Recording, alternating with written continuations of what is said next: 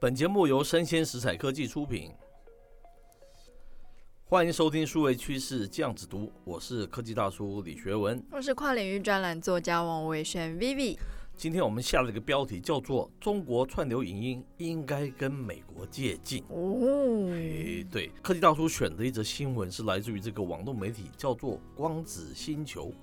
是哦”。。对，它的标题是叫“死在爱优腾之前”。爱优腾是什么啊？爱优腾就是爱奇艺、优酷、腾讯，就是中国的串流影音的这些三大平台了。哦，是哎讲简单就是这样子了哈、嗯那么它的开头是这样说的哦，他说影视人正在逃离长视频呢、逃离对哦，，它长视频就是相对于这个抖音的短视频啊，哦，就是比比较长的的。影片。哎，是对对，对，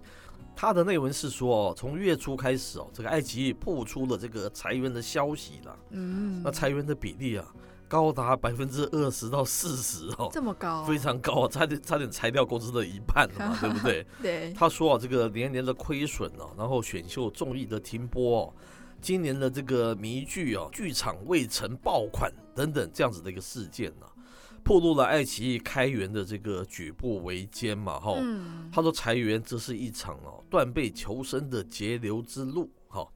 接着他说啊，长视频的平台的营收主要来自于会员和广告。他说这个管道单一且内外受阻，是。然后提升会员的价格的会费了，似乎是一个最直接的一个破局之路了啦。哈、可是提高会费的话，大家可能也会很多人又就不跑掉看嘛了吧，对不对？啊他说这个爱奇艺哦，率先撕开了自身的伤疤哦，实则是行业是同病相怜，一直说爱优腾啊都是一样啦，不是只有它了，嗯是这问题就大了哈、因为这么大的一个视讯串流的平台嘛，对不对？到底出了什么问题呢？是他说啊，对于这个长视频的遇冷哈、大家都把这个主因哦归结于这个短视频的身上啊，哦，千夫所指都是你短视频啊。是不过他说啊，当然确实也是如此。不过、这个光子星球哦，与多位这个影视行业人士交流之后发现，长视频行业哦自身的弊病也不在少数哦。是哦，这就是我们常常讲的 OTT，其实长远来看它是有状况的嘛。没哦，错，他说新兴业态的出现，只是进一步的将这些问题把他们的问题更凸显出来。可能哦这个问题也要十五年他们才会开始裁是员，是是可是是因为现在有一个 competitor 出现了，没错呃他们这个痛就痛的比较早。是，接着他又说这个内外交困，长视频行业走到了十字路口。诶，我们不是说这个 OTT 才要开始 吗？怎么会已走经到到了路十字口路了口哈、他说，即便这个优爱腾啊还未倒下，但是处于这个上游行业的很多这个所谓的 production house，由于没有巨头的这个庇护啊，都很难走出寒冬，看到下一个春天呢、巨头自己都很冷了，对对对，是这样子。他说哦，这个用户时间跟注意力啊，被短视频平台不断的蚕食。那长视频呢，平台哦，盈亏是难平衡了哈、他说，在疫情之下，很多项目的拍摄哦陷入了停滞，而院线电影受到重创，那影视行业正在经历寒冬哦。 好是接着他说，在产业链的上端啊，影视制作公司作为长视频内容的一个源头嘛，哈、嗯他们的寒冬似乎来得更早。首先是现在处于影视剧，它所谓这个制作资金呢、需求太高了啦，是，而且主要是落在这个制作单位的身上。他说现在随便哦拍一部电视剧啊，一部电影的制作成本都是几亿、几十亿啦。我们在讲人民哦币嘛，好哈高哦，对然后这不是一般中小影视公司能负担的。是那片酬哦，仍然是很多影视剧最主要的开支。我们知道，虽然有关部门哦限制这个片酬了哦非常多年了嘛，哈，就是说一个演员其实不能拿到多少的片酬以上了哈。 可是还是有限制了很所多谓年的阴阳合 同，嘿，是是，所以他说实际执行起来是很难的。嗯，除了片酬之外，他说宣发会就是宣传发行的费用也是很高的。那一位电影投资人告诉我，这个光子星球，如果一部电影的成本是十亿，很多电影的宣发成本就占到五亿。这么高，，对啊，占到五亿哈。他说，韩国、台湾地区的剧大部分是边播边拍哈，嗯，只要一看这个市场的反响不好，他就随时可以停拍。 那大家随时就角色都死光了，是不对是？对，就是就是三十集变成十集，变成五集这样子。哦他说试错风险比较小，是，可是他说大陆都是拍完再播，啊，若是拍完卖不出去，播不了，那只能废掉。可想而知，可以就是赔很多钱了哈。嗯，他说现在真正拍剧的呃就那几家大的影视公司，不缺钱，他也赔得起的。可是不是健康的嘛啊？对。他说更多的中小影视公司，它是关门的关门，转行的转行了哈。一位从业的人士告诉了光子星球啊，大家正在逃离长视频，这是一个很大的一个状况哦哈。嗯，那为什么这个优爱腾等等它的视讯的平台做不了中国的奈飞，就是 Netflix 了啊？为什么不能做中国的 Netflix？呢他说内容品质跟不上，被认定是主要原因。他说无论是观看广告还是会员的付费，只有内容上哦，让用户觉得物超所值，才能留住用户。好、是他说，这个影视制作公司作为影视内容产出的源头，影响着行业的正常运转。在内外因素的影响下，很多从业人员正在逃离这个行业，看起来问题是蛮大的嘛。所对以不他对觉得比较重要的原因，是因为他觉得短视频它抢了长视频的业绩，哎对然后长视频又常常拍不好，所哎以自己没有一人些要弊病付钱去看，可是它的成本是又极高。是嗯，那科技大叔这边有几点想法，这是我们长期对这个 OTT 串流影音一贯的一个看法了。哈是我觉得啦，OTT TV 这个串流影音是这个中国它。这是实际上它是学好莱坞的一种串流影音的一个模式嘛，对不对？对，可是你要想想看，人家 Netflix 上面的题材非常的丰富，各式各样的题材都有，对不对？嗯，但是你的题材你有没有跟上来呢？是不是过过于局局限呢？因为它东线西线，一下这个不能拍，一下那个不能拍，第二点，科技大叔觉得哈，我们刚才说它有本本身已经有局限了，然后同一个主题，它又不能产生什么样的差异化，就大同小异，嗯，小题却太大做，文本其实不怎么样。就是剧本不哎好，，我这个讲的不是空话，我做这一行也做了几十年了。嗯，我有的时候就会看到这个线上的这些中国大陆的一些这些视频啊，特别是这些长视频啊，嗯，哇，我觉得他们很容易表面上就吸引你的那个眼光，因为它的场景啊、道具啊、舞台啊、设计啊，是都非常的耀眼，非常的亮丽，嗯然后非常的庞大。嗯，你一看我们就知道那是非常多被台湾的那个制作那个资金。可是你只要连续追几集之后，觉得它的内容撑不起它那样子的一个场面。是很多那个荒诞不经的啊，逻辑错误的啊，然后演员表现出位的啊，然后甚至于是那个题材哈、就是一窝蜂的现象也非常的严重。嗯，他们说这种穿越剧啊，或是这种仙侠剧啊，我可以讲哦，看过几遍之后觉得千篇一律，是只不过是换个人戴不同的头套，然后换个不同的场景。 对，哎，我不知道他们出了什么大的问题的。然后我觉得那样子的一个题材，居然你要花这么多的成本去，是我是这一行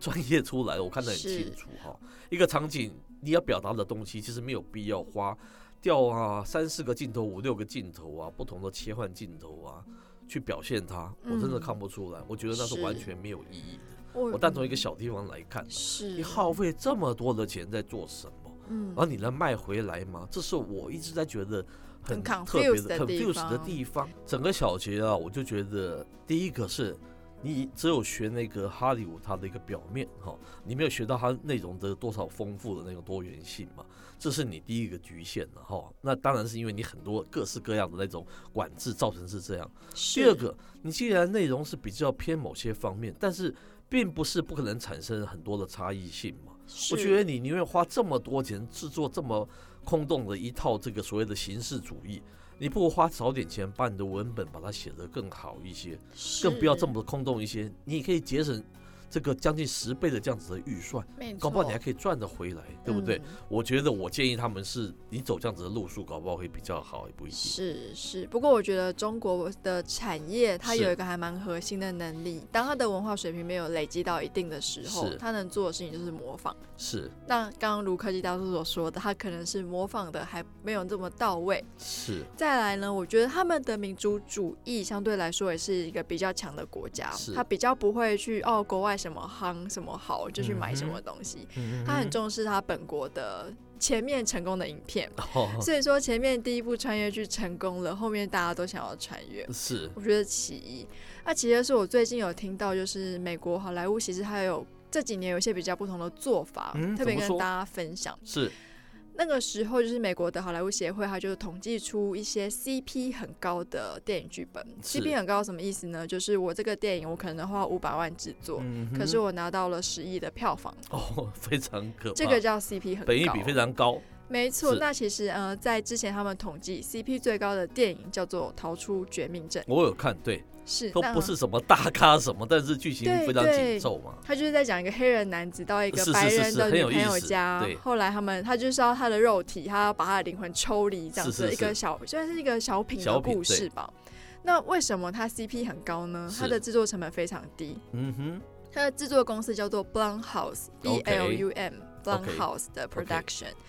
他们是为什么怎么运作呢？嗯哼，首先，他们选好剧本之后，对，他们的演员的演出费是依照好莱坞工会的最低的薪薪水拿最低薪对，水，就是一周好像有意 是思三千美金。是是是那哎、诶演员低就算，那导演呢？是导演也是好像是一周拿一万美金吧，也不高嘛，对对？都是不高，都是好是莱坞定的，就是算是比较低薪的一。个基础的一个薪资，没是，错，但是呢，有在两个状况下，他们的就是配会就是 double 或是是甚至 triple 好几倍翻，什么是情况呢？他们拍好之后，第一个，他们导演不是找那种路上随便找的，他们说 OK 好莱坞有个魔咒，是假如说这个导演的前两部影 片就是惨遭腰斩的话， OK，他们哦滑就铁觉卢哦得你被诅咒了。 是是那这个时候你就比较难找到第三个愿意找你拍片的制片商。了解，那这个时候呢，他们就会去网罗这些导演，哎、嗯哼你要不要拍拍看呢？虽然说我的钱比较少，再给你一次机会，对是我给你一次机会啊，万一说你拍出来很成功的话，是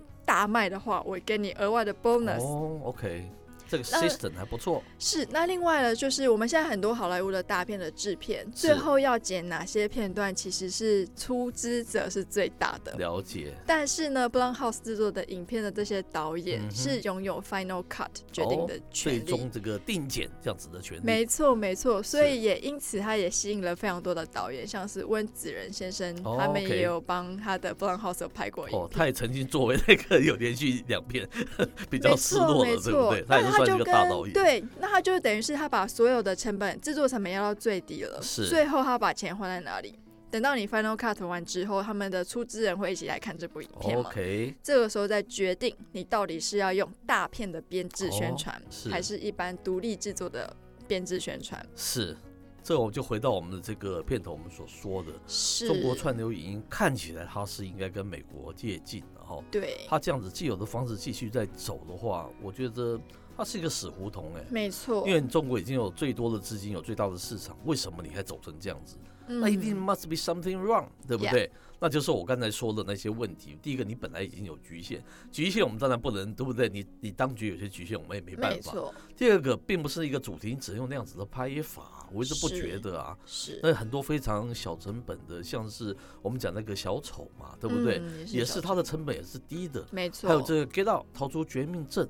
都是强调那个剧本非常的好。嗯，你不一定要迷信那种什么大明星啊，那种啊动辄拿几亿那个人民币的这样子的明星嘛，是这样子你永远是在烧钱，你是不会回头，你是没有办法没错产生一个正向循环嘛。对 Anyway，那是我们长期观察产业的一个判断呐、是提供给大家作为参考。啊也许他说他也可以反其道而行哦，是反正在中国是政治凌驾于经济嘛，是要不然全部都讲党的故事好了， 那全中国人民都要盯，他是稳赚，呃，我觉得它毕竟还是个商业机制，因为你学这个 OTT 本身就是一个美国他们所发明的一个东西。是是，你学娱乐产业，你不能学半套了，对不对？对那我刚才说你，我们我们提出一些建议，或许可以蛮值得参考一下的。对，而且像 Netflix 它也是是不只有美国出品，它是最近也买了很多像韩国、台湾、西班牙、法国是等等，我觉得那样子才不会它灵创活立多了对啊，对不对非常的灵活， Even Netflix 我们都有提出它的一些问题了，我们只是这边是跟它跟中国比起来，它还是强太多了，对不对？没错没有错。OK，是好，在结束之前，我们要宣传我们最近一个强打的一个课程、啊，是如何写专栏，对不对？嗯文字很重要。从这次哦这个王力宏事件，我们就知道，哎哎，对方写了这样子一手的文字，破坏力极强啊，没错，杀伤力极高，是对不对？？看起来好像是有那个呃这个高人指点的那种感觉，对不对？没错，那专栏其实很重要，它那个比例跟你写网络的 po 文是不一样的嘛。它 credibility 是非常高的，可信度很高，而且它的重量感、影响力是非常大的。嗯，那我们就累积了，科技大叔本身是累积十五年这样子写作的经验了，是，哎，首次的跟大家分享，不要小看一篇专栏，一篇专栏嗯曾经让我被这个红海的创办人找进整个集团，对不对？对做整个集团的分享，而且我最后还做了顾问。那一篇文章也因我因为因此被这个文化部长召见，然后倾听我对产业的一个意见。是，一篇文章，一篇专栏，我也被这个金钟奖的主持人李世端先生哦亲自邀请到节目上面分享我的一些特别的观点。是，更不要说一篇专栏，也让我们得到这个《经济日报》帮我们出书的机会嘛。没错，四月的时候，我们广告一下，四月的时候就要出这本专书啦，对不对？嗯关于这个数学趋势这样子读了一些论述相关的这样子的一本叫书嘛。做科技赛局，哎后面还是秘密，不告诉你。哎，对对对对对。那我们首先要提出的是，你如何做这个专栏的写作？嗯我们累积了十多年的经验呐、啊首次把这个压箱宝贝拿出来跟大家分享。为什么说是压箱宝贝是呢？因为我就遵循了这一套的规则，写了五个月之后，是现在就成为了《经济日报》的专栏作家，我自己的专栏。是那我们觉得说这件事情真的是还蛮难得的蛮啦，神奇的，对不对？就是见证了，对不 对？所以对啊科技大叔的这一套论述、这套方法是有效的，证明是非常没错有效的。嗯好，欢迎大家可以上我们的网址来报名呐、哈、那人越多越好，诶，很踊跃的报名，我们把我们最好的压箱宝贝跟大家分享。那以上节目播到这边告一段落，我是科技大叔李学文，我是跨领域专栏作家王维轩 Vivi，我们下回见喽。拜拜。